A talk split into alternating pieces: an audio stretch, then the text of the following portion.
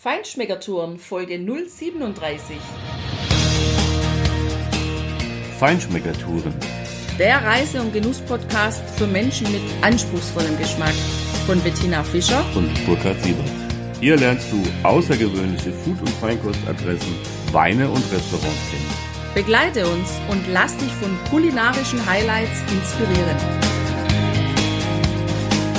Hallo, schön, dass du wieder bei uns bist. Heute gehen wir mit dir auf den Sonnenberg. Einmal wird's sportlich und einmal gehen wir nochmal auf den Sonnenberg. Da wird's kulinarisch und wir erzählen dir sowohl vom sportlichen Teil als auch vom kulinarischen Teil, was du vom Montesole hoch über Naturns im Winschgau alles sehen und erleben kannst. Hm. Ja, wir sind nämlich ganz sportlich mit der Seilbahn Unterstell den Berg hinaufgefahren. Also das war eine echt schnittige Kabine, Tina, muss man sagen. Ne? Ja. Kann schon fast sagen, tiefer gelegt. also jedenfalls so, als es ein paar Mal über so die Felsvorsprünge ging, äh, von Naturens aus hoch auf diesen Sonnenberg, äh, wo man einen wunderschönen Blick hat. Da war es schon ganz schön eng am Fels und äh, ja, man hat auch die Wanderwege gesehen, die zum Teil mit ein paar Planken gesichert, aber ansonsten doch relativ freischwebend als Künstler da sein, ja quasi ihr Leben fristen, wo echt viele sehr sportlich unterwegs waren, hoch auf den Sonnenberg, ja die sind nicht nur hoch gewandert, sondern zum Teil echt hoch gejoggt, also richtig sportlich unterwegs, wo uns fast die Luft weggeblieben ist, als wir das so gesehen haben. Also allein diese Wanderwege, das sind dann eher wirklich Wege oder Wegchen. Ja, ich muss die nicht gelaufen sein. Ein bisschen Mut braucht man da, glaube ich, schon, wenn man da hochgeht. Dafür haben wir dann von oben die Glocken der Schafherde gehört, die da auf der Weide unterwegs war und haben ja ganz gemütlich oben angekommen. Einen wunderschönen Blick eben über Naturns und auch auf die andere Bergseite genossen. Ja, und man kann Ruhe wirklich hören. Also abgesehen von den Glöckchen da, von den Schafen, was ja wirklich einfach total entspannt war, weil auf der anderen Seite wusstest du, okay, dein nächster Lammrücken äh, kann in greifbarer Nähe sein. Na, man muss nicht immer nur an die Kulinarik denken. Ich gebe es zu. Oh, ich finde, das ist ein wesentlicher Teil des Lebens. Man darf da durchaus dran denken. Ja. Ja, also das ist sehr schön dort oben, dieser Sonnenberg. Wenn du eben sportlich unterwegs bist, kannst du sehr gut da hochwandern und runterfahren mit der Seilbahn, was auch einige gemacht haben, die da unterwegs waren am Sonntagmorgen also die mit ihren Rucksäcken hochgelaufen sind und dann mit der Seilbahn runtergefahren sind. Von dort aus kann man noch weiter aufsteigen. Es gibt da unheimlich viele Wanderwege. Das geht sogar bis hoch auf 3000 Meter, denn hinter dem Sonnenberg, weiter gedacht, wenn man da weiterlaufen würde, dann würde man in Hochgurgel, Obergurgel im Ötztal in Sölden rauskommen. Und es gibt da eben auch diesen Meraner Höhenweg, den man von dort in Richtung Meran gehen kann. Also ist sehr schön ausgeschildert alles. Steht auch genau dran, wie viele Stunden du einrechnen musst. Und es ist unweit von dieser Bergstation zehn Minuten Fußlauf zu erreichen. Eine Aussichtsplattform, wo man auch ein bisschen mutig sein muss, wenn man da mhm. drauf geht. Ja, das ist ein sogenannter Skywalk. Ja, das heißt also, du hast einen Glasboden da drin. Es ist jetzt natürlich nicht so hoch wie im Grand Canyon, ja, wo du dann keine Ahnung, 1000 Meter äh, Luft unter dir hast.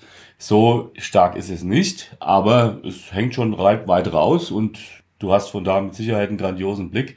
Wir hatten ihn auch von der Station aus, von der äh, Bergstation der Seilbahn und ja, jetzt wo du sagst mit den Wanderern, klar, deshalb wundere dich nicht, wenn du da hoch willst, die Kasse ist oben. Und das macht auch Sinn. Mhm. Ne? Wenn die da hochlaufen und nur runterfahren wollen, dann müssen sie oben bezahlen du steigst einfach unten in die Bahn ein und irgendwann fährt sie dann einfach hoch, ja, wenn da genügend drin sind. Das wird ja von oben auch entsprechend überwacht. Also es lohnt sich auf jeden Fall. Du hast einen schönen Blick über Naturns in Richtung Meran und ja, auch die andere Seite in Richtung des Reschenpasses. Du siehst die Edge, wie sie da läuft.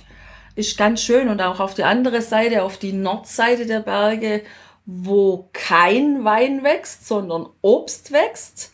Und wenn du zum Wein willst, dann brauchst du im Grunde nur vom Sonnenberg absteigen zum Weingut Falkenstein Oder du kannst von unten in ja, kurzer Zeit zu Fuß hochlaufen zum Weingut Falkenstein. Oder wenn du natürlich gerne was mitnehmen möchtest und ein paar Weinflaschen einladen möchtest, dann bietet sich auch, auch mit dem Auto an. Genau, und da solltest du dann auch die italienische Fahrweise berücksichtigen, äh, weil die Kurven sind sehr unübersichtlich und eng. Äh, es macht also durchaus Sinn, wenn du einfach mal auf die Hupe gehst, weil Spiegel hat's da auch nicht. Aber es ist ja jetzt auch keine riesen Durchgangsverkehrsstraße. Ja, und da liegt eben das Weingut Falkenstein von der Familie Bratzner. Wir sind dort hochgegangen oder gefahren und haben ja einfach mal Lust gehabt, das zu probieren. Das Weingut ist in der ja, jüngsten anerkannten DOC-Gebiet in Südtirol, das Winchgau nämlich, das gibt seit 1995 so und das ist ja gerade vielleicht auch für Riesling-Fans ein ganz tolles, interessantes, kleines DOC-Gebiet. Das Klima ist sehr trocken und windig, ja, und Tina, du hast ja schon gesagt, auf der Nordseite, der heißt Nörderberg, klingt eher so ein bisschen nach Schweden, finde ich. Aber jedenfalls wächst da überhaupt kein Wein, hat die nette Dame da im Weingut auch gesagt. Aber natürlich an den Südhängen. Und das Besondere, der heißt ja Sonnenberg in dem Fall, das trifft natürlich voll zu. Und das ganz Besondere ist natürlich auch, dass das ein Gletschergebiet ist, eine Gletschermoräne. Und das merkst du einfach auch an den Böden. Die sind zwar, es sind lehmige Sandböden, aber mit einem hohen Anteil an Gneis, Schiefer und, und Feuerstein, Glimmergestein. Und das merkst du auch in den Weinen, Tina. Absolut. Das sind sehr frische, spritzige und sehr mineralische Weine. Ja, du merkst einfach, also dieses Weingut Falkenstein, ja, die haben ihre Parzellen, 12 Hektar insgesamt, äh, auf Höhenmeter zwischen 600 und 900 Meter über dem Meer. Und ja, das sind schon richtig charaktervolle Weißweine, die die da machen. Ja, ja und einen Rotwein machen sie. Den konnten wir allerdings nicht probieren. Der ist ausverkauft. Der Blauburgunder, ja. Der Blauburgunder, genau. Und auch der Gewürztraminer, den konnten wir leider auch nicht probieren, weil sie da nur eine ganz kleine Menge davon machen und der auch für den hiesigen Markt gemacht wird und auch schnell ausverkauft ist. Was wir aber durchaus probiert haben oder zumindest mal gerochen haben, waren dann die Schnäpschen, weil die machen nämlich auch Schnäpschen und da hatten sie noch was von dem Gewürztraminer Brand. Und der war in der Nase ganz intensiv, oh, also ja. so die Rose pur. Sehr schön. Ja, schade, dass wir den Gewürztraminer nicht probieren konnten, aber dennoch haben wir begonnen mit unserer Weinprobe mit dem Weißburgunder. Und der war eben auch gleich, ja, richtig schön mineralisch. Ja, du wirst gleich unsere Verkostungsnotizen, die wir direkt vor Ort eingesprochen haben, hören. Vielleicht ein paar Infos vorab zu den Weinen insgesamt. Die machen 90.000 Flaschen insgesamt. 50.000 Flaschen roundabout äh, geht auf den Riesling, also ähm, deutlich mehr als die Hälfte, ist klar, ist der Flagship-Wein.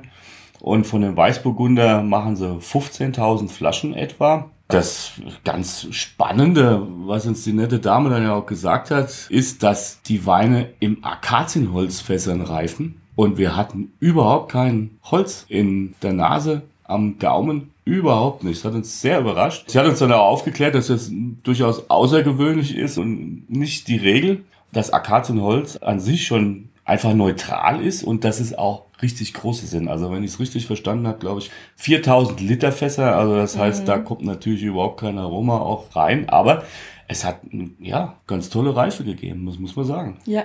Und die Weine bleiben eben auch während der Fasslagerung auf der Hefe liegen. Und wie uns die Weine geschmeckt haben, das hörst du jetzt. Ja, jetzt sind wir hier in der Probierstube von Weingut Falkenstein und haben den ersten Weißen im Glas. Das ist ein Weißburgunder. Kommt mit satten 13,5 Volumenprozent ins Glas. Und ja, ein schöner, man riecht sofort den mineralischen Boden.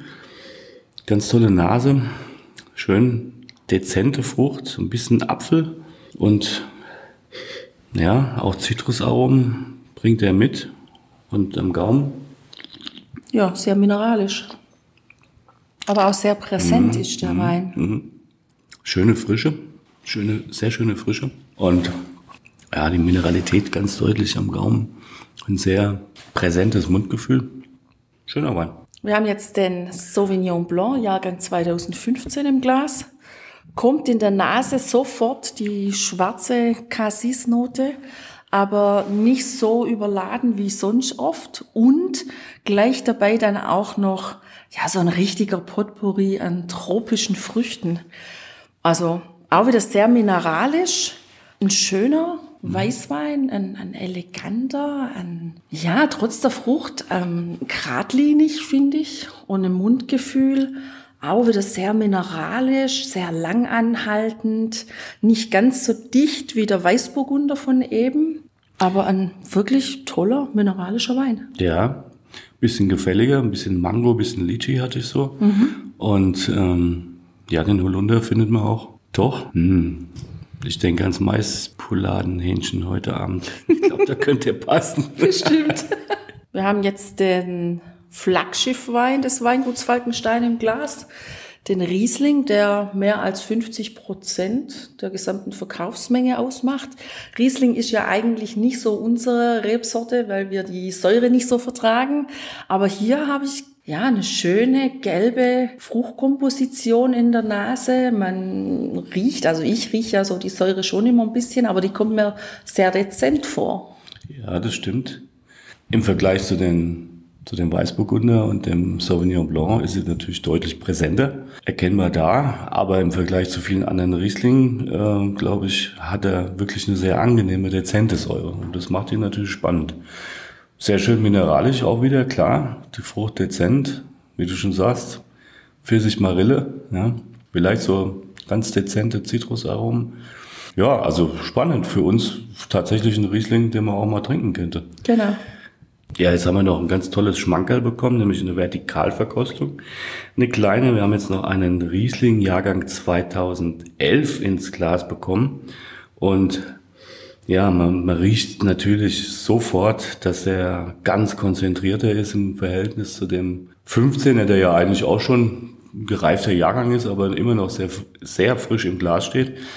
Der hier ist, wie gesagt, deutlich gereift, deutlich konzentriert. Also ich habe da jetzt eher so die der Obst darum, also getrocknete Pfirsich, ja, auch diese diese hellen Rosinen so ein bisschen. Ja, und ansonsten was kräutriges. Ich komme noch nicht drauf, was es ist. Tina, hast du eine Idee? Ehrlich gesagt, nee, aber es ist so, wie du sagst, der hat schon was Kräutriges. Also ist auf jeden Fall insgesamt ja, viel kompakter von der Frucht, von allem her.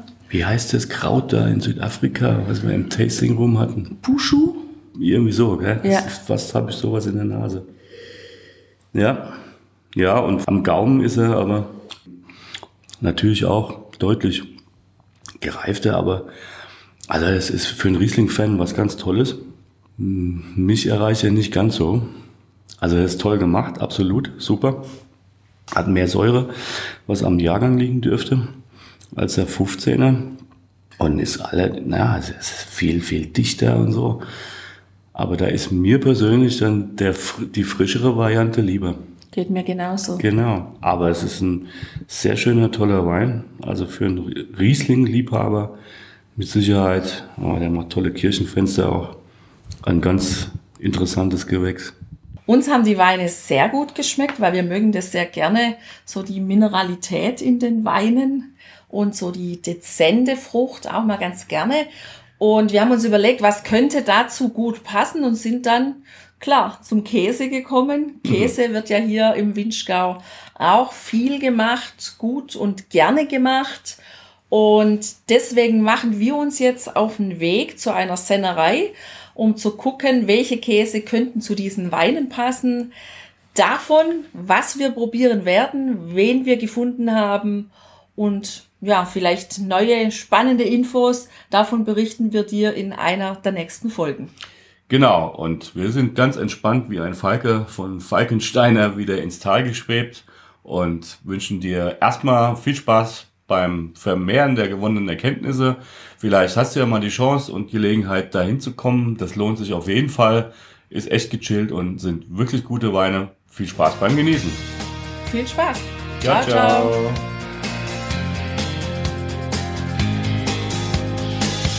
Hier endet dein Genusserlebnis noch lange nicht. Komm rüber auf unsere Homepage feinschmeckertouren.de und schau dir die Bilder zu unserer Show an. Dort findest du auch wertvolle Links zu den heutigen Empfehlungen. Verpass keine Neuigkeiten mehr und trag dich am besten gleich in unseren Newsletter ein. Wir freuen uns auf deine Anregungen für weitere Episoden und einen regen Austausch mit dir.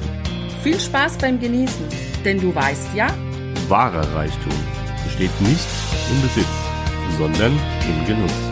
Deine Feinschmecker Guides Bettina und Burkhard.